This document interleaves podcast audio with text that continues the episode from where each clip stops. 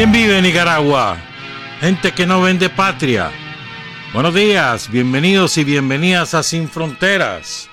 Hoy es viernes 19 de noviembre de 2021. Ya regresó el vacacionista, viene de goma después de cuántos, 28 días tú volaste. 22. 32 días. No, fregué, mae. Y te quejas todavía. Viene de goma el hombre. Luis Enrique Guerrero y Carlos José Hurtado. Cuando son las 6 de la mañana con 30 minutos. Sin Fronteras. La revista. Con William Griggs Vivado. En la primerísima. 91.7 y 105.3 FM.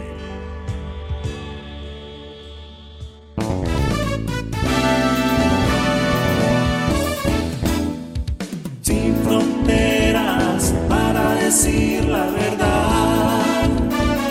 Sin fronteras, trabajar, avanzar, combatir, vencer.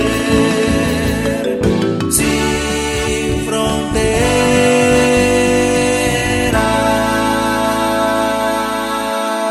6 de la mañana con 38 minutos. Un saludo a dos oyentes ya desde hace mucho tiempo de Sin Fronteras, las compañeras Maura Castillo y Helge Fischer. Muchas gracias por su audiencia, o su teleaudiencia, como ustedes quieran. Hoy está de cumpleaños tu abuela, María Hilda Barquero, doña Maruca. Hoy está cumpliendo 86 años, ¿oíste? Increíble, cómo pasa el tiempo. Se jubiló a los 75, o sea, hace 11 años se, se jubiló doña Maruca. Imagínate vos. Felicidades, Maruca. Ahí te llamamos más tarde. Y felicidades también al compositor de Soberanía, que se ha convertido en el himno oficial de esta etapa de la lucha del pueblo de Nicaragua. A Roger Antonio Osorio Pérez, hasta la comunidad de Lagartillo, allá en el municipio de Achuapa. Ahí nos invita, nos, nos manda el queque por avión o por helicóptero, lo que quiera, pero aquí queremos el pedazo de pastel, está bueno. Felicidades, Roger. Quiero mencionar varias cosas antes de dedicarnos a un tema central, ¿verdad? Y a, varias otras cosas centrales. Pero quiero empezar con, eh, con, lo que estamos haciendo en educación y que a veces eh, lo vemos por fotografía, publicaciones ocasionales, pero no sumamos. ¿Sabes cuántas aulas se han reparado este año? 3.700. 262 centros reconstruidos, 504 centros reparados parcialmente y 766 atendidos con, con reparaciones menores. Pues. 90 mil pupitres entregados. Yo me acuerdo cuando los chavalos cargaban su pupitre para ir a clase y los padres tenían que hacer de tripas corazón para comprárselo. Ya eso hace mucho tiempo, hace 15 años menos, porque pasamos el primer año con dificultades, ¿verdad? El 2007. Hace 15 14 años que ya eso no es así. Ayer Rosario nos informaba eh, el reporte que le ofreció Salvador Vanega, que es el asesor del presidente para asuntos de educación. Dice Salvador que este año se van a bachillerar 82.667 chavalos. 65.000 de ellos de centros públicos. El 53% de los nuevos bachilleres son mujeres. Y solo 17.701, apenas el 21% de los nuevos bachilleres provienen de centros de educación privada. O sea, estás hablando de casi el 80% de bachilleres en Nicaragua los produce el sistema de educación público gratuito y de calidad. Me decía el otro día una maestra, una maestra ya jubilada, que ella cree que ya en este momento la educación pública en calidad es superior a la privada. Interesante. Y otro dato que nos ofreció Rosario es que, fíjense, entre lo que ofrece INATEC en carreras técnicas y lo que ofrecen las universidades públicas y privadas en carreras profesionales, entre ambos, la oferta de carrera este año, por segundo año consecutivo, supera la cantidad de bachilleres que van a salir. ¿Cuándo en la vida, hermano? Si por eso era que se hacían los exámenes, porque no había para tanto. No, ahora no es así. La oferta este año va a ser, o para el próximo año, mejor dicho, son 100.124 cupos y son 87 mil, 82 mil los bachilleros, o sea, el 20% superior en cupos para carreras técnicas o profesionales para los nuevos bachilleres. Una maravilla, hermano. ¿Mm? Hay 35 mil cupos en 70 carreras de educación técnica, 48 mil 110 en universidades, en 324 carreras, 15 mil en universidades públicas, ¿verdad? 15.370 cupos en universidades privadas, 2.250 cupos para formación como docentes de primaria en las ocho escuelas normales del país. Impresionante. Sinceramente, esto es impresionante. Otra cosa que nos decía ayer Rosario, me encantó, hermano. Una maravilla esto. Ya va a ser inaugurado el hospital primario de Matiguá. Costó 255 millones de Córdoba. Entonces andaban buscando el nombre con el que se iba a bautizar este nuevo hospital. Y entonces tomaron la decisión sobre la base de la propuesta de la comunidad y se lo consultaron, nos cuenta Rosario, de darle el nombre a Dorotea Granados, el nombre de Dorotea Granados al hospital primario. Me parece una decisión acertadísima. Dorotea Granada, una enfermera de origen norteamericano que tiene muchos años de trabajar en Nicaragua, la corrió alemán, la expulsó por injerencista, que no sé cuánto, solo porque denunciaba la, la barbaridad que estaba pasando en salud. Pero bueno, la corrió alemán, regresó al país, ahí está, ya está bastante mayor y enferma, pero ahí está en su, en su clínica de Mulucucú. Y ella aceptó que el hospital de Matiguá lleve su nombre, Dorotea Granado, una decisión sumamente acertada. Lo merece. Es primera vez, creo yo, que vamos a colocar el nombre de, de una persona que aún vive en un centro de salud o educativo. Solamente el estadio le pusieron el nombre de ese renegado, pues, pero ni modo. Ni modo, ¿qué le va a hacer? pero después es la primera vez, en, un, en una instalación de salud, es la primera vez, creo yo, no recuerdo otro caso. Y siempre en salud, les voy a presentar dos cosas. Primero, este es el avance de la, de la construcción del nuevo hospital de Ocotal. Son fotografías que publicó la compañera Lina Lorío, y allá que reside en Ocotal, es segoviana de adopción, pero no de nacimiento. ¿Verdad, Alina? Bueno, bueno. Fíjense cómo va este hospital. Ya lleva como un 80%, no, un poco menos de avance. Son, van a ser 236 camas las que caben en ese hospital, camas hospitalarias, es decir, 236 pacientes ingresados. Capacidad para eso va a tener este hospital. Va a atender la población de la Segovia, del norte de la Segovia, 270 mil personas. Así que, pero además, sustituye al edificio actual que tiene 100 años.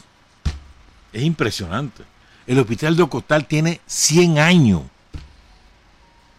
¿Mm? El hospital Alfonso Moncada Guillén. Y, y vos ves esa construcción, tres pisos, con su portal bien hecho, toda su entrada bonita, tienen en el centro también, o sea, una cosa agradable, que no sea símbolo de ingresar a un hospital la muerte, no, una cosa agradable, tanto para los pacientes como para los familiares de los pacientes ingresados.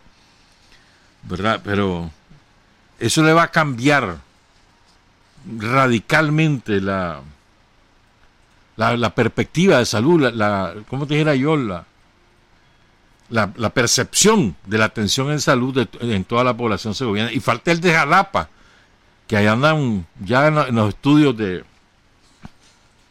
previos para eh, iniciar la construcción del hospital de Jalapa, el hospital primario. Bueno, Jalapa es más grande que Cocotal ahora, ¿verdad? Dice el doctor Wilmer Arguespada, que es el director del hospital, que este hospital significa que vamos a tener mayor cobertura, mayor capacidad instalada, vamos a brindar mayor calidad y calidez, tanto a la población como a los propios trabajadores, ¿no? Son eh, 25 mil metros cuadrados, son seis edificios interconectados. Algunos de ellos ya están listos. Seis edificios interconectados. Especialidades con equipos de última generación, hospitalización, emergencia, consulta externa, administrativa, área de servicio. Dice el doctor Larga Espada, vamos a tener más subespecialidades, vamos a tener mayor equipamiento, vamos a tener servicios de endoscopía, de radiología, tomografía axial computarizada. Está hablando de 72 millones de dólares en ese hospital. Y aquí a febrero más o menos estará siendo inaugurado. y a propósito del doctor Wilmer Larguespada, esta foto que les vamos a presentar donde él está de espalda, él va caminando, saliendo de su trabajo, para su casa. Lleva tuto, si ustedes se fijan en esa foto, dos recipientes con vacuna. El director del hospital.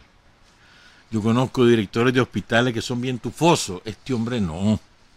Este hombre 100% todo el tiempo al servicio de los pacientes y sin andarse creyendo la mamá de Tarzán. Fue director del Centro de Salud de Mozonte y después lo nombraron director del hospital de Ocotal. Y esta foto la publicó eh, Gabriel Díaz, que es un abogado criminalista de Ocotal. Le voy a, eh, quiero resaltar esto, dice, dice el doctor Larga Espada. Estamos felices los segovianos con este hospital. Bueno, el doctor Larga Espada no es de, de Ocotal, no es de la Segovia, pero ahí vive, pues, y tiene años de estar por ahí. No sé si es de Carazo o de algún lugar aquí, de, este lado del Pacífico. Eh. Entonces, estamos felices porque nunca hubo una preocupación de los gobiernos. Este es un sueño hecho realidad que lo estamos viendo y pronto haremos uso del hospital nuevo. Y miren, dice el doctor Espada, la fortaleza de nuestro sistema de salud es su modelo comunitario donde las familias se integran en alianza y eso ayuda a que las diversas estrategias sean muy exitosas como la de la vacunación ahorita, ¿verdad? Nuestro objetivo es llegar a las comunidades más lejanas donde la población necesita más de nosotros, más amor, más cariño, más apoyo. Mm. Salvaje, ¿verdad? Entonces dice, dice Gabriel Díaz que el doctor Larga Espada dejó las comunidades, esto es importante, oigan esto, dejó las comunidades de una oficina para ser él mismo, el doctor Larga Espada, quien conducía la ambulancia cuando había que trasladar a personas contagiadas de COVID en estado crítico al hospital. Él conducía la ambulancia, no estaba metido en su oficina.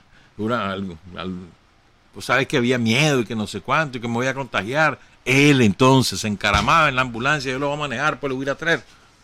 Y lo llevaba al hospital. Salvaje. ¿Mm? Y entonces, dice Gabriel Díaz, su labor ha salvado muchas vidas. Sé también que pasa horas y horas sin dormir. Es un ejemplo de ser humano y profesional.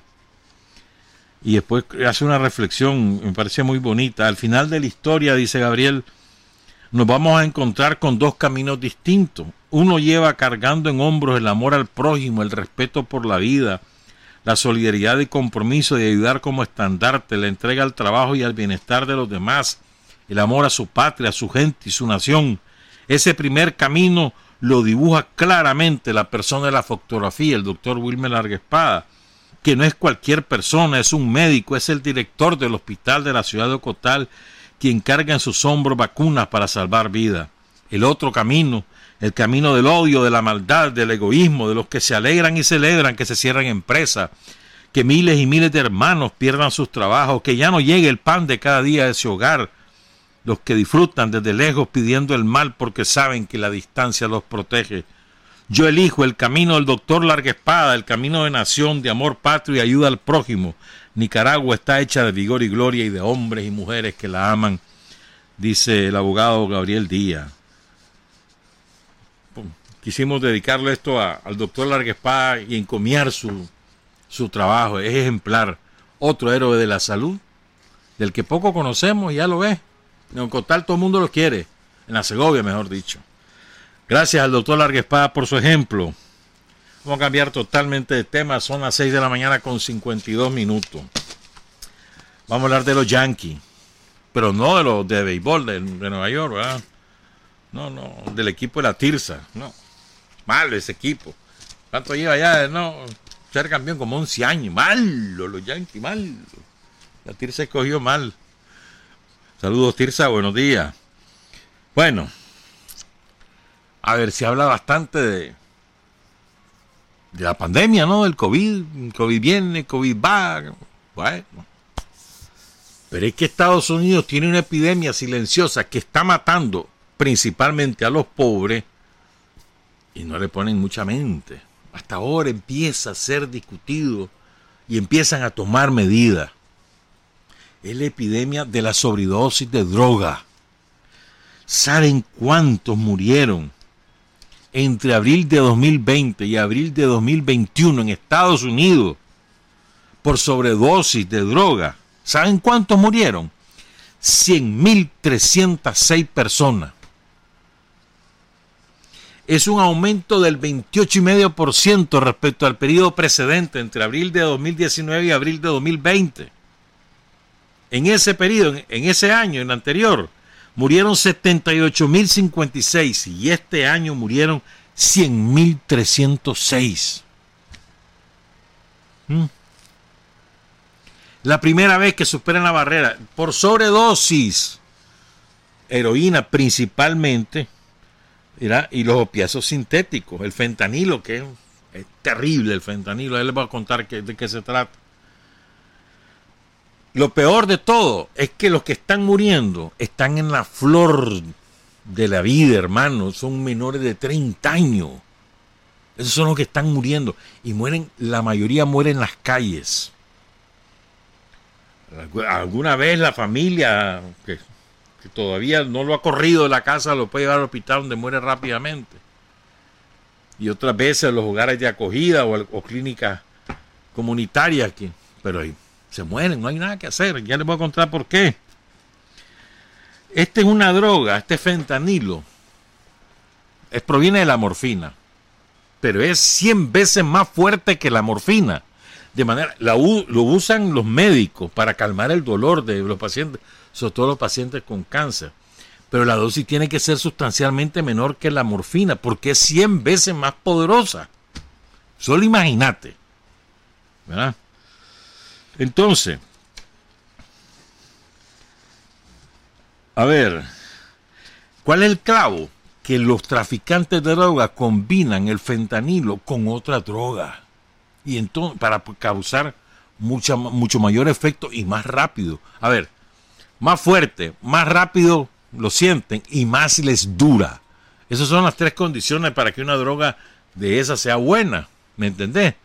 Y es cara, por lo tanto. Lo venden en forma de polvo, vertido en gotas sobre papel secante, en envases de gotas para los ojos o rociadores nasales o en pastillas parecidas a las de otros opioides que se recetan, como la tramadol, que es un opioide. Entonces, lo mezclan con anfetamina, con heroína, con cocaína, con MDMA. Entonces, como va mezclado, es muy difícil saber cuál de la droga es la que causó la sobredosis. Entonces, ¿qué pasa? el fentanilo afecta la parte del cerebro que controla el dolor y las emociones. Y entonces, si alguien consume con mucha frecuencia el fentanilo, lo que ocurre es que el cerebro se adapta y entonces pide, el organismo pide el consumo para dar la sensación de que se encuentra bien porque está afectado el cerebro, ¿me entendés? Entonces, cuando eso ocurre, no hay nada más importante para el drogodependiente que comprar y consumir esa droga. Y para eso hace lo que sea, matar, robar a su mamá, a su papá, cualquiera. Así de triste eso. Entonces, ¿qué ocurre con la sobredosis? ¿Qué es lo que te pasa? La respiración empieza a volverse lenta hasta que dejas de respirar. Mira, qué horrible. ¿Te imaginas eso? Qué horrible debe ser. Entonces, en la medida que la respiración se va volviendo lenta, lenta, lenta, llega menos oxígeno al cerebro. Te puede llevar eso primero al coma y después a la muerte. Dice que cuando lo dejan de consumir, entran en crisis, lógicamente, como toda la droga. Entonces, ¿qué, qué síntomas siente? Que, no, que son falsos, no es que le duela, pero así lo siente el cerebro porque no está recibiendo la droga. Dolor de músculo, dolor de hueso, no puede dormir, tiene diarrea, vómito, tiene escalofríos con piel de gallina. Se com- comienzan a temblar de las patas, de las piernas. Ya. Así, así de terrible, hermano, así de terrible. 100 mil muertos por el consumo de droga. En lugar de atender eso, ahí andan predicando la intervención en otros países. Y mira lo que es, aquí nos viven condenando por lo que a los tranqueros, con todo lo que hicieron, destruir el país, los tenemos presos, enjuiciados. Mira los gringos. Hicieron un gran escándalo mundial, hicieron, porque toda su maquinaria mediática la pusieron de altoparlante. ¿verdad? De eh, los manifestantes, los partidarios de Trump, que ingresaron al Capitolio, el templo sagrado de la democracia. No fregué, bomba, eh. Cualquier cosa es templo sagrado, pero bueno. Porque llegaron ahí, se metieron al Capitolio, anduvieron en las oficinas, algunos robaron. Uno de ellos, ¿se acuerdan de eso? De la foto con aquel que eh, si se autodenominaba el búfalo, no me acuerdo cómo era que, decía él mismo, que con sus cuernos, y se y se sentó en la presidencia de, de la Cámara de Representantes. Eso fue, digamos, la imagen más visible de lo que ocurrió. Y eso causó conmoción, porque además, sobredimensionado por toda la maquinaria mediática, porque el avión pues se sentó ahí. Y, que, y no es que son representantes del pueblo, pues. Ah, no, pero eso es mancillar la institucionalidad democrática. Lo condenaron ayer a tres años de prisión el hombre se declaró culpable. Y por eso le bajaron la pena, ¿verdad? Pero además le diagnosticaron esquizofrenia. Lo mandaron al, al psiquiatra y diagnosticaron esquizofrenia. Dice, el juez dice, el juez, el hombre se llama Jack, Perdón, Jacob Anthony Chansley, ese es su nombre, pero todo el mundo lo conoce por Jack Angeli. Es de Arizona, de, Phoenix. Y entonces, el, dice, solo soy un buen hombre que violó la ley, dice el, dice el piche cuando declaró culpable. No soy violento ni un insurgente, no soy un terrorista. ¿Verdad? Pero el juez, que se llama Royce Lambert, dice que lo que hizo Chancellor fue terrible, tan grave que no justifica una sentencia menor a los tres años que va a pasar cárcel. Tiene 32 años el hombre.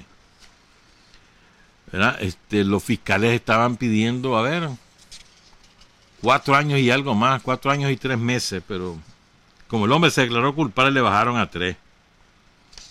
¿Verdad? Esquizofrenia transitoria, trastorno bipolar, depresión y ansiedad. Eso, eso padece el hombre. Este hombre es, el, lobo de Yellowstone, se autodenominaba, no el búfalo, el lobo de Yellowstone.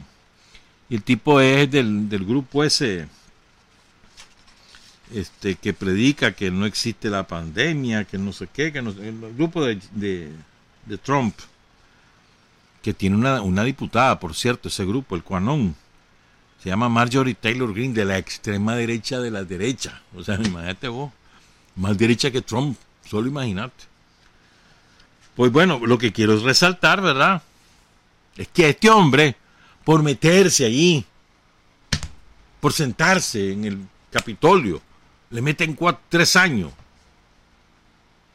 Y aquí se asustan porque tenemos presos a los que pagaron a los terroristas, a los que financiaron el golpe, a los que le pedían a Estados Unidos, venga, traiga las tropas, a los que hablaban de los buques que iban a, de los portaaviones que venían del canal. O sea, los que agredieron al país, eh, eso no fue de irse a al Capitolio, no. Destruyeron el país, mataron gente, quemaron gente viva. Eso es. Ah, no, eso no, esos son presos políticos. Ah. Y aquel por sentarse en el Capitolio, tres años. Por sentarse, por entrar ahí sin permiso. Delito. Aquí hicieron chanchada, quemaron ambulancias, destruyeron centros de salud, quemaron todo el centro cívico de León. En Matagalpa, todo un plantel de carretera. De, mataron policías por donde quiera, hermano. 23 policías asesinados. Usaron francotiradores para matar manifestantes y atribuírselos al gobierno. De todo. Son presos políticos. Y la última de estos yanquis. Después hablemos de otras cosas. Ayer hubo un informe de una empresa especialista en finanzas mundiales llamada McKinsey Company. Y esta empresa declaró ayer que Estados Unidos ya no es la potencia más rica del planeta. Primera vez en la historia que Estados Unidos cae al segundo lugar. China es la primera potencia económica del planeta. La, el país más rico del planeta hoy en día es China, lo dice esa empresa que es británica, si mal no recuerdo. Se llama el informe El auge del balance mundial. Y se examinan los balances nacionales de 10 países que representan el 60% de lo que produce el mundo. China representa la mitad del crecimiento de todo el planeta. Solo China es la mitad. Estados Unidos es el 22%, Japón es el 11% y todo lo demás un puchito más. China es la mitad de la riqueza que produce el planeta, una salvajada. Los yanquis cayeron al 31%, perdón, al ¿sí? Al 22%. Japón tenía el 31 hace 10 años, hoy tiene el 11, porque el crecimiento de China ha sido exponencial. Pero lo, esa es una parte, la cantidad de riqueza que producen. Ahora vamos a la, cómo se distribuye. Oigan esto. En Estados Unidos, el 71% de la riqueza, 71%, es decir, de cada 100 dólares que produce Estados Unidos, 71 se lo lleva el 10%, las 10 familias más ricas de Estados Unidos. ¿Qué clase de desigualdad? 71 de cada 100 dólares se lo llevan 10 familias en Estados Unidos, o 10 grupos, pues, no hagamos de familia. En China, algo parecido anda pasando. En China, 67 cada 100 dólares cae en los 10 grupos más ricos del país. O sea, hay una desigualdad galopante. Por eso es que China está tomando medidas en este sentido se dieron cuenta que por ahí anda la cosa, están apretando la tuerca. ¿Cuál es el gran clavo? Que la mayor parte de esa riqueza está medida en bienes inmuebles. O sea, es un valor subjetivo por, por el área de construcción, por el sitio donde está construido, por lo que se le puede sacar.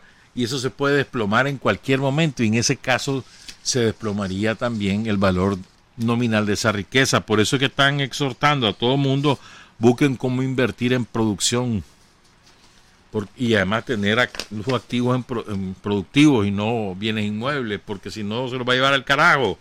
Esa va a ser la próxima crisis mundial, según dicen algunos especialistas. Pero bueno, ya ve, ya no es Estados Unidos la potencia más rica del mundo, es China, lo dicen ellos mismos, los especialistas del capitalismo mundial. Entonces cuando decimos que los Estados Unidos están en declive, no es un invento. No es un invento, hombre. Estamos sobre la base de los hechos. Ya, por ejemplo, Estados Unidos ya no es la potencia dominante en fuerza naval. Es China, la dueña de los mares. Ya no son los gringos los gringos siguen siendo los dueños de los cielos. Y en armas, en armas atómicas también, todavía tienen más ellos, pero su China con Rusia y quién sabe, hermano.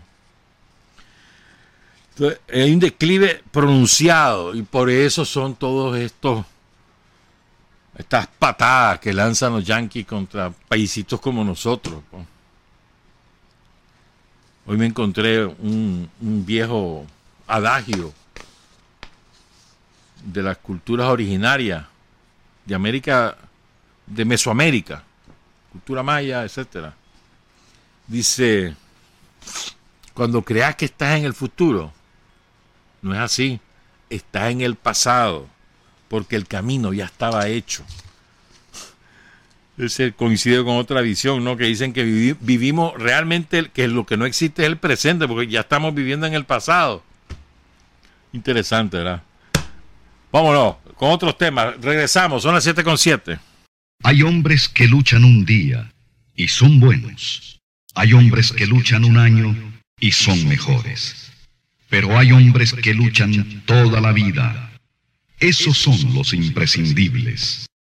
7 de la mañana con 12 minutos, dice Vladimir Acosta, un escritor venezolano que Estados Unidos es el estado ratero, porque se dedica a ir de país en país robándose su riqueza. En Siria se roban el petróleo, ya se adueñaron del petróleo de Siria literalmente.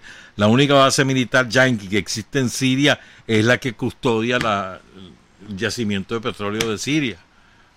Lo mismo hicieron en, en Irak, en Afganistán, en todos lados, y en Venezuela se le roban el, el petróleo que manda Irán, ya refinado, a Venezuela, se lo roban en alta mar, pirata, estado ratero. A eso quedó reducido Estados Unidos, qué triste, ¿verdad? Por eso es que pegan esos alaridos y entonces se quieren ensañar con los chiquitos como nosotros. Pero, espérate a la vuelta de dos años, ahí vas a ver. Cuidado antes, oíste. Bueno, este domingo hay dos elecciones. Elección en Chile y elección en Venezuela. En Chile eligen presidente, 155 diputados por cuatro años, 27 senadores, 27, pero no, no son todos los senadores, ¿verdad? Es una parte de la Cámara de Senadores que va a ser elegida y duran ocho años los senadores en Chile. Vamos a ver después de la nueva constitución cuántos quedan. Son 27 senadores que representan a nueve regiones. Y eligen también a los consejos regionales, que son como parlamentos de las regiones del país, son 302 miembros. Este.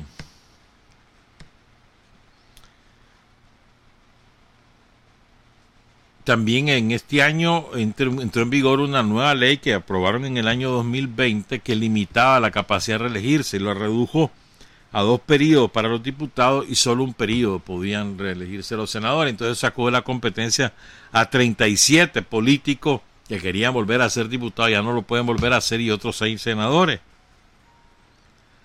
Son 28 distritos electorales para los diputados. Chile introdujo una cuota de género en el año 2007 y aún con cuota de género solamente el 22,5% de las mujeres de, de los diputados son mujeres. En cambio, para constituyente, que le aplicaron la paridad, tenía que ser mitimita, pues entonces ahí tuvieron que sacar mujeres porque no había su, porque superaban la cantidad de varones que habían sido electos. Entonces tuvieron las últimas, las siete mujeres que quedaron abajo, pero que superaban a hombres, las tuvieron que sacar y, y poner a los hombres, aunque tuvieran menos votos, para poder cumplir con la cuota 50-50. ¿Verdad? ¿Qué más vos? Votan los mayores de 18 años. Para presidente pueden votar los que están empadronados en el extranjero. Solo para presidente, no para diputados ni para senadores. Son 15 millones de electores habilitados. 14 millones 960 mil de esos están en, en, en Chile, el resto son fuera hay bastante más mujeres, hay 7 millones 671 mil mujeres y 7 millones 288 mil varones. ¿Quiénes son los candidatos? Bueno, ninguno se va a llegar, va a ganar las elecciones en primera vuelta. Eso parece una apuesta segura. Es decir, habrá segunda vuelta que es el 19 de diciembre. Entonces hay siete candidatos. Se supone que el favorito es el de la de la extrema derecha chilena, la, derecha pinochetista, que la encabeza José Antonio Casrist, que no es del partido de Sebastián Piñera, pero es de la extrema derecha, pues, un tipo mano, tipo Bolsonaro, ese estilo de gente, tipo cualquiera de, de la extrema derecha europea o norteamericana, tipo Trump, de ese, de ese estilo. El otro candidato es un socialdemócrata que se llama Gabriel Boric, que lo respalda el Partido Comunista en, la candidatura y lo respaldan otras agrupaciones que se autodefinen como progresistas. Entonces la candidatura socialdemócrata es del de Gabriel Boric Font, es postulada por el, pac- el Pacto a Pruebo Dignidad. Después están otros candidatos que se llaman Sebastián Sichel Ramírez, Francisco Parisi Fernández, Marcos Enrique Omimani Cumus, este es de Izquierda Revolucionaria, del Partido Progresista de Chile. De la derecha también está Yasna Proboste Campillay, del Partido Demócrata Cristiano, el de Eduardo Frei, el que partido más nefasto, que bueno, ahora ya lo superan los pinochetistas. Y Eduardo Artés Brichetti del Partido Unión Patriótica. Son siete competidores. Ninguno pasa el 30%, dicen unas encuestas, y otras encuestas que dicen que sí. Una encuesta, la mayoría de las encuestas dicen que Kass está en primer lugar, entre el 22 y el 36%, y Boric está entre el 18 y el 30%. O sea que pasarían estos dos a la segunda vuelta el 17 de diciembre. En la última encuesta apareció Kass con el 21,7%, Boric con el 17,7%. Pero hay otra encuestadora que se llama Data Influye, que dice que Boric está en primer lugar con el 32%, seguido por Kass con el 27%. Así es que está por verse, pues. Es una moneda al aire. Pero lo más probable es que pasen estos dos, Boric y, y Kass, pasen a la segunda vuelta. Y es muy probable que toda la maquinaria mediática, más toda la extrema derecha, el poder de los yankees, cierren filas detrás de Kass y entonces se dé un enfrentamiento desigual. Ya veremos. Eso es lo de Chile este domingo. Pero lo más que no más nos importa es lo de Venezuela. Venezuela va a elecciones, le han llamado las mega elecciones porque eligen parlamentos estadales, o sea, de los estados, que son pequeñitos, pero son, tienen poder, eligen gobernadores y eligen alcaldes y concejales. ¿Verdad? O sea, una elección grande. El año pasado fueron las legislativas.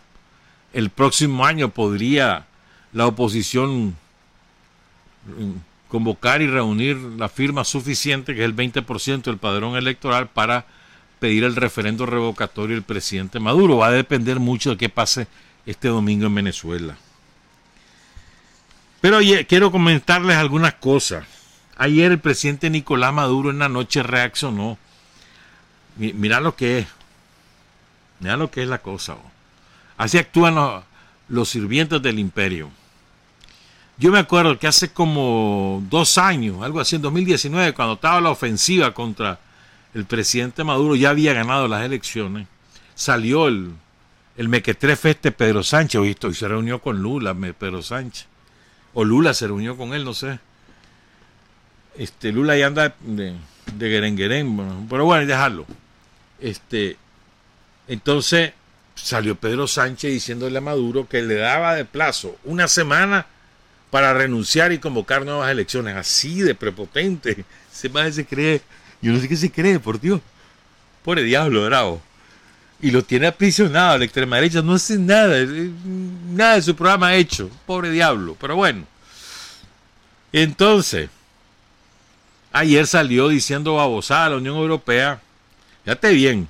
Le exigían elecciones transparentes, que no sé cuánto y que no sé qué se logró, el presidente Maduro junto con toda la fuerza del PSUV lograron acuerdo con la gran parte de la oposición. Y los venezolanos hablan de las oposiciones, de varias oposiciones y no una sola oposición. Entonces lograron, en base a esos acuerdos, se hizo modificación a la ley electoral, se eligieron nuevos magistrados del Consejo Nacional Electoral, entre otras cosas, ¿verdad? Y después se convocó a la mesa con la otra oposición, la, la tranquera, la golpista, la terrorista, la Guaidó, pues allá se fueron a reunir en México. Y al final Venezuela se retiró porque Estados Unidos se llevó preso, secuestró ahí a un, al empresario colombiano que era diplomático venezolano, lo secuestraron de Cabo Verde y se lo llevaron a Estados Unidos. Entonces, como lo secuestraron y es parte de la delegación, el gobierno de Venezuela se retiró. Pero Maduro dijo que se respetarían los acuerdos que hasta ese momento se habían tomado con los tranqueros. Y así fue, incluyendo los famosos observadores. Por eso yo les mencionaba quiénes son algunos de los observadores el, miércoles pasado. Eso es parte de los acuerdos con los tranqueros en México. O sea, Venezuela honró su palabra. Habían llegado a esos acuerdos, no los desconoció, sino que los incorporó. Pero ya no siguió negociando más con los tranqueros porque Estados Unidos decidió secuestrar al compañero. Bueno, entonces ayer reaccionó el presidente Maduro. Primero anunció que, ah bueno, hace como dos semanas descubrieron un comando que iba a atentar contra el proceso electoral. Lo descubrieron con armas, dinero, explosivos. Cuatro piches los capturaron a la célula completa. Ahí en Valencia. ¿Verdad? Que es una de las ciudades más importantes en el Caribe venezolano. Entonces su idea era destruir las máquinas, los materiales y las instalaciones del Consejo Nacional Electoral. Ese era el objetivo. O sea, estaban asentados en Valencia e iban a, a dar el golpe en Caracas. Entonces, el canciller Maduro anunció ayer que ya el, nuevo canciller, perdón, el canciller, el presidente Maduro anunció ayer que el canciller, el nuevo canciller Felipe Plasencia ya le entregó a España la documentación abundante y suficiente que demuestra que hay un piche ahí que vive en la otra Valencia, la de España, ¿verdad? Que eh, es el, el autor intelectual de esto y que ese es subalterno de uno que se llevaron los españoles, burlaron la vigilancia de, de las fuerzas venezolanas y se lo llevaron a, a España. Leopoldo López, que fue el autor de las guarimbas, de los tranques, de los asesinatos en Venezuela. Ese lo tienen ahí, lo tiene protegido Sánchez. Protege un terrorista, Pedro Sánchez. Entonces le entregaron todas las pruebas. Lo que quiere Venezuela es captúrenlo, procesenlo y depórtenlo. Ahí están las pruebas. Vamos a ver si es cierto. Pero bueno, lo que quiero decir es esto, pues. Ya están todas las condiciones para esas elecciones. Va a ganar Maduro, va a ganar el PSUV, va a ganar. Es seguro que va a ganar. Todas las encuestas lo dicen. No va a ganar todas las 23 gobernaciones, pero va a ganar la inmensa mayoría. Y va a haber una elevada participación electoral. Y eso ya es otro triunfo. Entonces, como saben que eso va a ocurrir, ya sale la Unión Europea y dice, ah, pues no, te renuevo las sanciones, las represalias, porque no me haces caso. Entonces renovó ayer las agresiones contra Venezuela. Ellos, los demócratas. ¿Me entendés? es, que, eh, es que como es que quieren el poder, olvídense. El que cede uno, se dio todo. Quieren el poder, eso es todo lo que quieren. Nada más, pues. Entonces dice Maduro ayer, lo que haga la Unión Europea con sus complejos de superioridad, racismo y colonialismo atrasado, me importa para nada. Lo que hagan o lo que digan, lo que me importa es lo que pasa en Venezuela. No me importa para nada lo que haga o diga la Unión Europea. Me importa lo que diga el pueblo en Venezuela. Ellos, los europeos, quedarán arrodillados al imperio norteamericano. Nosotros vamos con nuestro propio modelo de resistencia y democracia. Europa sigue arrastrada y arrodillada a los intereses del imperio norteamericano. Y luego habló de Borrell, ese nefasto, ese pobre hombre, barbaridad. ¿Cómo puede ser una persona, verdad, tan abyecta, tan, tan falta de dignidad. Borrell era, se las picaba de ser izquierda progresista, enamorado de Daniel Ortega. Daniel, dame una foto. Cuando vino aquí, eso, es verdad, eso no, eso no es ninguna mentira, como 2005 por ahí. Eh, Una fotito, y entonces se tomó la foto, y mira, y orgulloso, usted es un héroe, no sé cuánto. Y ahora mira las chanchadas que dice, Borrell, se las daba de izquierda. Entonces dice, dice Maduro, Josep Borrell da pena ajena. Estuvo arrodillado a Trump primero, pero una vez que Trump pierde las elecciones, salió a criticarlo y luego se plegó a las políticas de Biden. todos estos insolentes que tienen un complejo de superioridad racista, colonialista, derrotada hace 200 años. Nosotros queremos un país que se respete. Hágalo respetar con su voto, le dice a los venezolanos el presidente Maduro. Si usted quiere un país en paz, salga a votar. Si quiere que se recupere la economía, la prosperidad un país estable y se hacen las conspiraciones, las sanciones y toda esa maldad imperial, salga a votar. Que mejoren los servicios públicos de verdad, verdadita. Que se encamine el país potencia, salgan a votar. ¿Verdad? Fíjate que una cosa importante, ¿sabes qué denunció ayer el presidente Maduro? Que las famosas redes sociales, que se nos olvida que son empresas privadas, que se nos olvida que son parte de las corporaciones que mandan en el mundo y mandan para beneficio de los yanquis. Se nos olvide eso. Pues bueno, los Facebook, los que son dueños de Instagram, de WhatsApp, ¿verdad? Los YouTube, los Twitter, le prohibieron a las fuerzas revolucionarias de Venezuela comprar publicidad en las redes. Entonces, toda, el 100% de la publicidad en las redes es de la, de la oposición en o de las oposiciones en Venezuela. 100%, no le permitieron ni una al PSUV o cualquiera de las fuerzas revolucionarias de Venezuela. Y habló un poquito de Daniel, dice el presidente Nicolás Maduro. La reelección de Daniel Ortega es un récord en el mundo. El comandante Daniel Ortega sacó el 75%, que es la mitad del padrón electoral, récord del mundo. Solo los nicaragüenses tienen esa votación en el mundo. Ya quisiera la, la derecha maltrecha que critica las elecciones de Nicaragua y la izquierda cobarde que se sume y se arrodilla a la derecha maltrecha sacar los votos que tiene el Frente Sandinista de Liberación Nacional para ver si ganan alguna elección, quisieran ellos, quisieran ellos tener esa votación. Dice el presidente Maduro. Bueno, ahora les quiero hablar un poquito, antes de hablar un poco más de las elecciones, hablar un poquito del contexto en el que dan estas elecciones y por qué son importantes para nosotros. Ayer otro dato que daba el presidente Nicolás Maduro es que me, me llamó la atención porque ese es un logro salvajada, hermano. Dice el presidente Maduro que ya Venezuela está produciendo el 90% de los alimentos que consume. Hace cinco años era como el 10%. Pero la salvaje agresión que sufre el pueblo de Venezuela obligó a reconvertir el modelo económico totalmente dependiente del petróleo y empezar a producir. El 90% de los alimentos los produce ya Venezuela. Es una maravilla. Dice que va a dar más detalles en los próximos días el presidente Maduro. Pero bueno, hay una economista venezolana, a mí me encanta cómo escribe esta mujer, una precisión, con datos, con fuerza, hermano, pero también con una enorme capacidad de análisis, se llama Pascualina Curcio.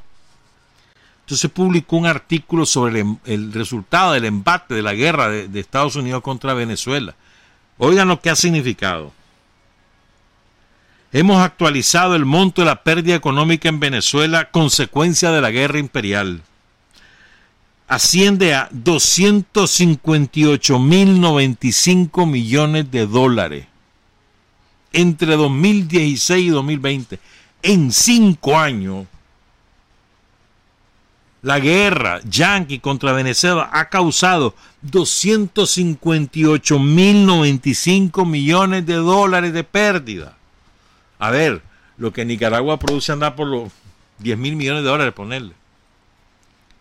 O sea, es como que pasáramos 30 años trabajando y que nos robaran todo lo que trabajamos durante 30 años. Eso le han causado de pérdidas a Venezuela. Oigan, sí, más detalle. De eso. Este, lo que ha dejado de producir Venezuela son 233.182 millones más lo que se han robado de la Citco, toda la, la gasolinera Citco y la refinería Citco en Estados Unidos, que se la robó Estados Unidos. Se la, literalmente se la robó. Incre increíble, ¿verdad? Y el mundo no dice nada, nadie dice nada. Se roban las cosas y no pasa nada. No es agresión, eso no, eso no es saqueo, eso no es robo. Sí, ¿verdad? Se han robado eso. Se están robando el oro que tiene depositado Venezuela en Inglaterra. Ustedes saben eso, ¿no? Hay el oro depositado, lo incautó la, la- la justicia británica porque se la reclamó Guaidó. Ya Guaidó no lo reconoce ni siquiera Gran Bretaña, pero no le devuelven el oro a Venezuela. Entre los activos de la CIRCO y el oro son 24.913 millones de dólares. 58.842 millones de dólares son consecuencia de la caída de las exportaciones, que principalmente son petroleras, el 95%. Dice Pascualina, para nosotros los venezolanos, esas pérdidas equivalen a 60 años de importación de alimentos y medicamentos, dos veces el pago de la deuda externa o un año y nueve meses de producción nacional. Se pierden anualmente 51 mil billones de dólares.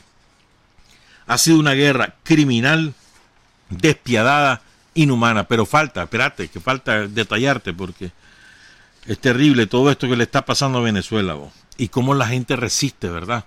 Se organiza y resiste y ahí va avanzando, produciendo, buscando las dificultades, cómo, cómo enfrentarlas, cómo resolverlas, la comida diaria, la seguridad. ese pueblo es, heroico, hermano, lo que están haciendo los venezolanos. Entonces dice Pascualina, el problema central no son, eh, no son esas pérdidas, como consecuencia de la guerra, sino lo que eso significa para cada mujer, cada hombre, cada niño, cada anciano venezolano en su día a día, en su buen vivir. Eso es lo que le interesa al imperialismo afectar la vida cotidiana del venezolano. Y eso es lo que importa. El problema central, dice Pascualina, es que a pesar de que estamos produciendo menos y que la torta a repartir es menor, esa torta se está distribuyendo de manera cada vez más desigual entre trabajadores y burgueses, debido justamente a que mientras los precios aumentan el salario nominal y el gasto público se ha mantenido congelado. Según el Banco Central de Venezuela, la burguesía de Venezuela se adueñó en 2014 del 31% de la riqueza que produce Venezuela, del Producto Interno Bruto. Y los trabajadores recibieron el 36%. Bien interesante. En 2017, oigan esto, tres años después, ya con la guerra de los yanquis, el 50% de la riqueza que produce Venezuela del Producto Interno Bruto se lo roban, se lo roban, no se lo adueñan la burguesía. 50%. Los trabajadores, 18%. Ya van a ver, ya van a saber cómo lo hacen la burguesía. Y afirma Pascualina, desigualdad es la causa determinante de la pobreza. Esa es la afectación que verdaderamente importa y preocupa. Como claro. ¿Cuál es la otra vía? La vía del el ataque al dólar. Mira qué interesante. vos. El dólar se deprecia todos los días en Venezuela. Han cambiado moneda, han ido tratando de ponerse al día, de, de- derrotando. Pero ¿cómo lo atacan? Vía mediática y vía rumor. Manejan la oferta y la demanda desde desde la propaganda y además desde la retención de millones de dólares para que aumente el precio en la calle y destruir la moneda local y destruir la moneda local y fomentar la inflación. La inflación se come el salario diario. Hoy lo subieron al doble, mañana ya vale la cuarta parte y el pasado mañana ya no vale nada. Por la vía de la inflación, el acaparamiento de productos, el impedir las importaciones, el robarse los dólares. Es, brutal lo que le están haciendo a Venezuela. Pero bueno, van, vamos a elecciones pues. Entonces, esta es la elección número 29 desde que Hugo Chávez llegó al poder. 29 elecciones. Dicen el imperialismo y sus acólitos como los de la Unión Europea que la democracia se mide por las elecciones. Bueno, Venezuela lleva 29, solo ha perdido dos. Un referéndum para reformar la constitución y las legislativas de de 2000, a ver, de 2010 creo que fueron. Las únicas que ha perdido. No, de 2015. La de 2015. Las únicas elecciones que ha perdido el chavismo. 29 van a ser con la del domingo. Y dicen ellos que no hay democracia en Venezuela. Dale pues. 29 en 22 años, más de una elección por año. Bueno. ¿Qué, van a elegir? Ah, bueno.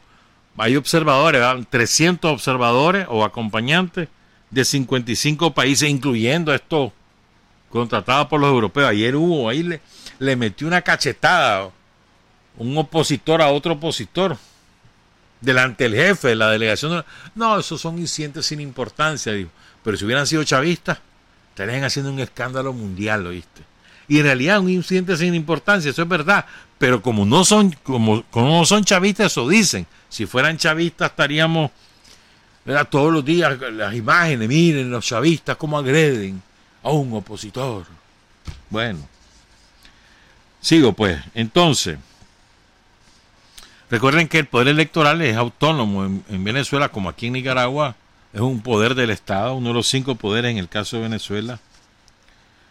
Aproximadamente millón y medio de venezolanos van a trabajar en las elecciones, a trabajar pues en las mesas, en lo que, lo que sea, millón y medio habilitados para votar 21.283.590, de los cuales 394.242 son nuevos votantes, van a votar por primera vez. La edad para votar en Venezuela es 18 años. Eh, también los extranjeros que tienen más de 10 años de residir en Venezuela y se, y se inscribieron en el registro pueden votar la mayor comunidad de extranjeros en Venezuela es colombiana, campesinos colombianos huyendo de las masacres del régimen de la dictadura uribista. ¿Verdad? ¿Cuáles son los, estados con mayor población electoral? Zulia tiene 2.621.000 electores, ahí está el petróleo, el 12.3% del padrón electoral, y Miranda tiene 2.232.472 Ahí está el 10 y medio, ahí está. Este, el, el, estado de Miranda está contigo al distrito capital, que es autónomo, que se considera como otro estado. Ahí son 1.706.000. Miranda era el estado de Capriles, ¿te acordás? Y ahí se desató la delincuencia, el tranquerismo de manera eh, exponencial. Y lo logró controlar el PSU con Héctor Rodríguez, que va a la reelección. Uh, y todo hace indicar que va a ganar la reelección. Ahí se, se bajó considerablemente la delincuencia. Ha hecho un gran trabajo ese hombre ahí en, en Miranda. Son 3.082 cargos, son 70.000 candidatos que aspiran a esos cargos. 70.000, no es, no es jugando. 70.000 quieren 3.000. Se eligen 23 gobernadores, duran cuatro años en el cargo, tienen opción a la reelección. 253 legisladores estadales que se eligen de dos maneras. Se eligen por nominalmente, yo voto por fulano y se eligen por la lista de partidos. Entonces 152 por lista y 93 directamente y 8 por representación indígena. Se eligen también 335 alcaldes, 2.471 concejales. ¿Verdad? ¿Qué más? Los gobernadores y los alcaldes son elegidos por mayoría simple. 40, a ver. El 60% de los cargos en los parlamentos estadales es por, la, por lista, no de manera directa. Y el 26 de noviembre, es decir, 21 es este domingo, ¿no? Sí, sí 21. Entonces el 26, que es viernes, van a hacer eh, la elección de los parlamentarios indígenas, lo hacen por asambleas de representantes de las comunidades. Son 4.334 voceros de los pueblos indígenas y van a escoger a 8 legisladores estadales y 69 concejales municipales de los estados de Amazonas, Anzuata y Apure, Bolívar, Delta Macuro, Sucre y Zulia. ¿Cómo va la participación electoral? Le vamos a poner este cuadro. A ver, en el año 2017, en las elecciones regionales precedentes, la participación fue entre el 55-71 y el 69-96. Depende del Estado. Esto es importante, compañeras y compañeros. No es una elección. Realmente son 23 elecciones. Y si le sumamos la cantidad de alcaldes, son 23 elecciones estatales más 300 y pico de alcaldes. Son como 3, 4, 400 elecciones las que van a haber realmente en Venezuela. Porque el, sentimiento del electorado no es nacional, varía de estado a estado, varía de ciudad a ciudad. No es lo mismo el que está en Zulia que el que está en Miranda, no es lo mismo el que está en Mérida que el que está en las Amazonas. Son cosas diferentes. Son realidades distintas. Realmente no es una elección, sino que son muchas elecciones en un solo día. Entonces, en, el año 2007 así estuvo la participación, por lo menos votó el 55-71 y el máximo que votó 69-96, que fue en el estado de Cogede, y el que menos votó fue el estado de Zulia, que es el más poblado. ¿Verdad? Este, son 42 partidos ¿verdad? nacionales los que están habilitados para, para participar de esos 42 partidos políticos nacionales, 37 postularon candidatos. O sea, solo 9 no. Pero de esos 9 que no postularon candidatos por sí mismos, la mayoría de ellos se metió en alianza y no lo hicieron por sí solo porque podrían perder el registro. Hay 64 partidos regionales que van a participar y 24 organizaciones políticas indígenas. Entre las postulaciones los las candidaturas hay un poquitito más de varones, 50.56 y 49.44 son mujeres. ¿Verdad? Entonces, recuerden, hubo un acuerdo con una parte de la oposición, otro acuerdo con otra parte de la oposición. Esos acuerdos significaron cambios irrelevantes, muy relevantes en la legislación y en, y en la composición del Consejo Nacional Electoral. ¿Verdad? ¿Qué más? ¿Qué más? ¿Qué más? Después vamos a la conclusión. A ver. Además, ah bueno, ¿sabes cuántas auditorías le han hecho al sistema electoral venezolano? Solo para este proceso. 16. Y la auditoría es a todo, al padrón, al sistema computarizado, al no sé qué, a todo. 16 auditorías. Todas confirman es fiable el sistema. Todas. Y no solamente en este proceso, en todos los procesos que han hecho. Todas las auditorías sale impecable. El, el, el, procedimiento, el resultado, la manera como está integrado el sistema electoral venezolano. En este momento, Acción Democrática, partido de la oposición tranquera, tiene cuatro gobernadores. El PSUV tiene 19. ¿Verdad? La revolución bolivariana hizo una alianza de nueve partidos, donde está el Gran Polo Patriótico, que son cuatro partidos creo, está Somos Venezuela, está Patria para Todos. ¿Estamos claros? Y propuso candidato para los 3.082 cargos en disputa, para todos los cargos. Hay candidaturas del Gran Polo, de la Alianza Revolucionaria. Hubo elecciones primarias para eso que fueron el 8 de agosto. Y ahí miren qué interesante esto. En esas primarias el PSUV renovó el 90% de los postulados, 90% de los que salen como candidatos este domingo, nunca lo habían sido. 90%. Ahí van 43% de jóvenes menores de 40 años y 52% de mujeres. También están postulando una alianza que se llama Plataforma Unitaria, donde está Acción Democrática, COPEI, Primero Justicia, Voluntad Popular y un nuevo tiempo. Esta es la posición de extrema derecha, la oposición subordinada a los yanquis. Ahí van. Alianza Democrática, que, se, que van otros los partidos que son Cambiemos, Avanzada Progresista y un sector de Acción Democrática, otro sector de COPEI y otro sector de Voluntad Popular, que es el Partido de los Tranqueros. También está el, la Alternativa Popular Revolucionaria que lleva el Partido Comunista de Venezuela, Patria por Todo, un sector de Tupamaro, Somos Lina, Izquierda Unida, entre otras agrupaciones. Hay un abogado chavista que publicó su pronóstico. Dice este abogado que la alianza del revolucionaria va a ganar entre 15 y 20 de las gobernaciones, entre 15 y 20, por lo menos 15 dice, y están en disputa otras 5. Que hay 5 que en este momento no son, no son para nadie, el pronóstico de él. Se llama Juan Martorano, se llama este abogado. Y que también va a ganar la alcaldía de Caracas con Carmen Meléndez, que la, fue la almirante Meléndez, que fue, fue ministro de la presidencia, varios cargos ocupó. ¿Verdad? Una gobernación va a ser del Partido Comunista y, y los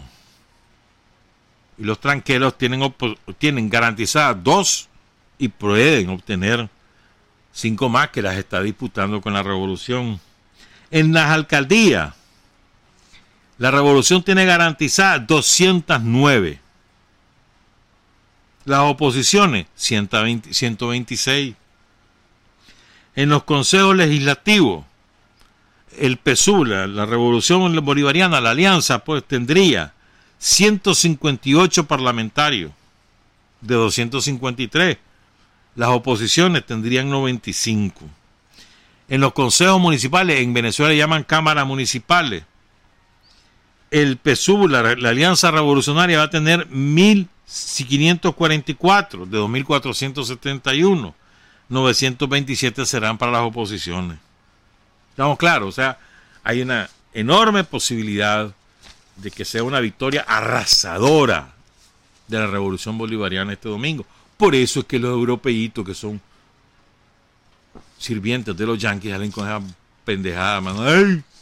Te voy a prorrogar la agresión porque me vas a ganar, entonces mejor te, te castigo de antemano. ¡Ah!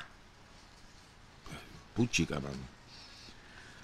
Dice Jorge Rodríguez, para mí uno de los más brillantes dirigentes del PSUV, es psiquiatra. Jorge Rodríguez, el jefe de la delegación en las negociaciones allá en, en México. Este hombre tiene un, es brillante como orador, brillante estratega. Un hombre bastante mayor, hijo de un héroe de la revolución bolivariana, asesinado por la dictadura en los años 60. Dice Jorge, la hora más dura pasó y no pudieron con nosotros. Los venezolanos y venezolanas resistimos, les ganamos, los derrotamos. Y la prueba de esa derrota el certificado de defunción de la derecha violenta ocurrirá este domingo 21 de noviembre, ni más ni menos. Mejor dicho, imposible. ¿Por qué es importante para nosotros, hombre? Primero un aliado estratégico, no un aliado de ocasión. Hay aliados de ocasiones, pues, que son para un momento, o para otro momento, para una medida o para otra medida, en un organismo, en otro no. Hay aliados de ocasión. Y hay bastantes, tenemos bastantes aliados, pero tenemos aliados estratégicos. Cuba, Venezuela, Rusia. Esos son los aliados estratégicos de la revolución sandinista. Cuba, Venezuela, Rusia. Otros son aliados de ocasión, algunos más importantes que otros, pero estos son los estratégicos. Y no solamente dicho por nosotros, también dicho por ellos. Por Rusia, Vladimir Putin lo dice, Cuba. El general Raúl Castro lo ha dicho muchas veces, el presidente Miguel Díaz Canel lo ha dicho, Venezuela, el presidente Maduro lo ha dicho no sé cuántas veces, lo mismo, Chávez en su momento. Tres aliados estratégicos y los demás tenemos aliados de ocasión, que nos acompañan en unos tramos y en otros no. Entonces, para nosotros es sumamente importante la elección en un país que es aliado estratégico cualquier evento en Cuba, en Rusia o en Venezuela tiene que ver con nosotros. ¿Me entendés? Segundo, porque ese, a ver, ese es una, como te dijera yo, el pueblo venezolano se va a dar otra lección de heroicidad con la victoria de este domingo. Con la confianza en la revolución, pese a las estrecheces, a las dificultades que son enormes. Una cosa es contarla y otra cosa es vivirla. Son dificultades enormes las que vive el pueblo venezolano. Y aún así, mírenlo, resistiendo, avanzando. No se quedan con los brazos cruzados, renuevan sus cosas, sus postulantes, y ahí van, ahí van, construyendo nuevas cosas, haciéndolo de, nueva, de una manera distinta a la que lo hacían antes. Avanzan. Es una maravilla. O sea, que, con esa agresión, yo ya te conté lo que ha significado en pérdida. Y eso sin, sin poner todas las muertes que han causado los tranqueros en Venezuela en estos últimos cinco años. Si contáramos los veintipico de años que tiene la revolución bolivariana, sería bastante más. 20 22 años tiene ya la revolución bolivariana. Entonces, ese resultado va a significar también un aliciente moral para nosotros. Claro que sí. ¿Me entendés? O sea, el rumbo estratégico de estos tres países hermanos en América, Cuba, Venezuela y Nicaragua, es validado por sus respectivos pueblos. Ya ven ustedes lo que pasó ahorita en Cuba, una derrota total de la gusanera cubana. Y convocaron que iba a haber esto y que iba a haber lo otro, que no, pasó nada. Comenzó de nuevo el ciclo escolar, se abrieron las fronteras para el turismo, no pasó nada. Después los cubanos buscando que la, la vida cotidiana, ¿cómo es posible que, que hablen de democracia estos cabrones de la gusanera cubana o, o Biden y le prohíben a los emigrantes cubanos mandar remesas familiares a su, a, a su país. ¿Te imaginas? O sea, está prohibido. No pueden mandar remesa. Eso, es terrible. Lo que, eso lo, ha hecho Estados Unidos. Lo hizo Trump y lo renovó Biden, que se la trae demócrata. En todos los países del mundo tenemos emigrantes. No importa el poderío de ese país, todos tenemos emigrantes. Habemos muchos países que dependemos más de esas remesas que otros. ¿Verdad? Pero todos los países tenemos emigrantes. México tiene, creo que son 36 millones de mexicanos los que viven en Estados Unidos, por ejemplo. Argentinos viven millones fuera de, Argentina. Españoles tienen millones en Gran Bretaña, en Alemania, en, en Austria, en otros en Suiza. Millones. Todo el mundo tiene, y, y cada quien manda su remesa para mantener a la familia. Se fueron a buscar mejor vida porque no hallaban trabajo o porque el trabajo que tenían no les gustaba o no era suficiente el salario, y se iban por otro lado con legítimo derecho. Aquí todo el mundo tiene derecho a mirar cuando le dé la gana. Y tiene derecho también a mandar sus realitos a su gente. ¿Cómo no va a tener derecho a eso? Pues los yanquis se lo prohíben a los cubanos. Y la mayor parte de los cubanos que han emigrado no es por razones políticas, hombre, es por razones económicas. Aquí tenemos una colonia cubana enorme. Todos ellos mandan su remesa a Cuba. Y tienen legítimo han hecho su vida, se han casado aquí, o vinieron ya casados con, o sea, la pareja vino con y después trajo a sus hijos, vinieron con sus hijos. Legítimo derecho, ¿por qué no? Y mandan su realito. Ah, no, los yanquis se lo prohibieron a los cubanos. Es increíble, ¿no te parece que es increíble eso? Y sin embargo ahí está el pueblo cubano resistiendo y avanzando y avanzando y avanzando. Y la van a ganar, lo van a ganar, ahí vas a ver. Lo mismo va a pasar en Venezuela. Porque hay un proyecto nacional de por medio, porque hay una dignidad nacional de por medio, porque hay una patria que defender. Como nosotros, ahí vas a ver. No te aflijas, hombre, en dos años, hermanito, vas a ver cómo esto cambia totalmente. Les quiero, me quiero despedir con esto. Hay una canción dedicada a Venezuela que fue compuesta por dos españoles, Pablo Herrero y José Luis Armentero. Pablo Herrero ya murió, murió en el 2016, a los 72 años, pero Armentero sigue vivo y sigue tocando, ¿viste? Estos son los compositores de Un beso y una flor, de Libre, de América América, que son las canciones estelares de Nino Bravo, ¿te acordás? O aquella canción Estrella de David de Juan Bau, o Cuéntame de Fórmula Quinto, de Eva María, ¿te acordás? Eva María, ellos son los compositores. O como una ola de Rocío Jurado, los abedules y la guitarra medianoche de Marco Antonio Muñoz, de las mejores voces mexicanas. y son los compositores de esta canción Venezuela. La hicieron para un cantante venezolano, aquí poco conocido o no conocido, Balbino. Para él, la compusieron para él y para un sello discográfico. Les pagaron por esa canción. Estuvieron un rato en Venezuela, no sé cuánto, y hicieron la canción. Pero además se enamoraron de Venezuela. Y la canción es preciosa, preciosa. ¿Para qué? Pues se le considera el tercer himno de Venezuela. El primero es el himno nacional, el segundo es Alma Llanera y el tercero es este, Venezuela. Así se llama Venezuela. ¿Verdad? Este, quiero leer la letra. Dice, la, oigan qué linda la letra. Que me perdonen los, de MEFCA. Bueno, si se pasan también, si no tenemos problema en eso. ¿Verdad, compañeros? Dice la, la letra de la canción. Llevo tu luz y tu aroma en mi piel y el cuatro en el corazón. El cuatro es el instrumento musical, repito, entonces, llevo tu luz y tu aroma en mi piel y el cuatro en el corazón. Llevo en mi sangre la espuma del mar y tu horizonte en mis ojos.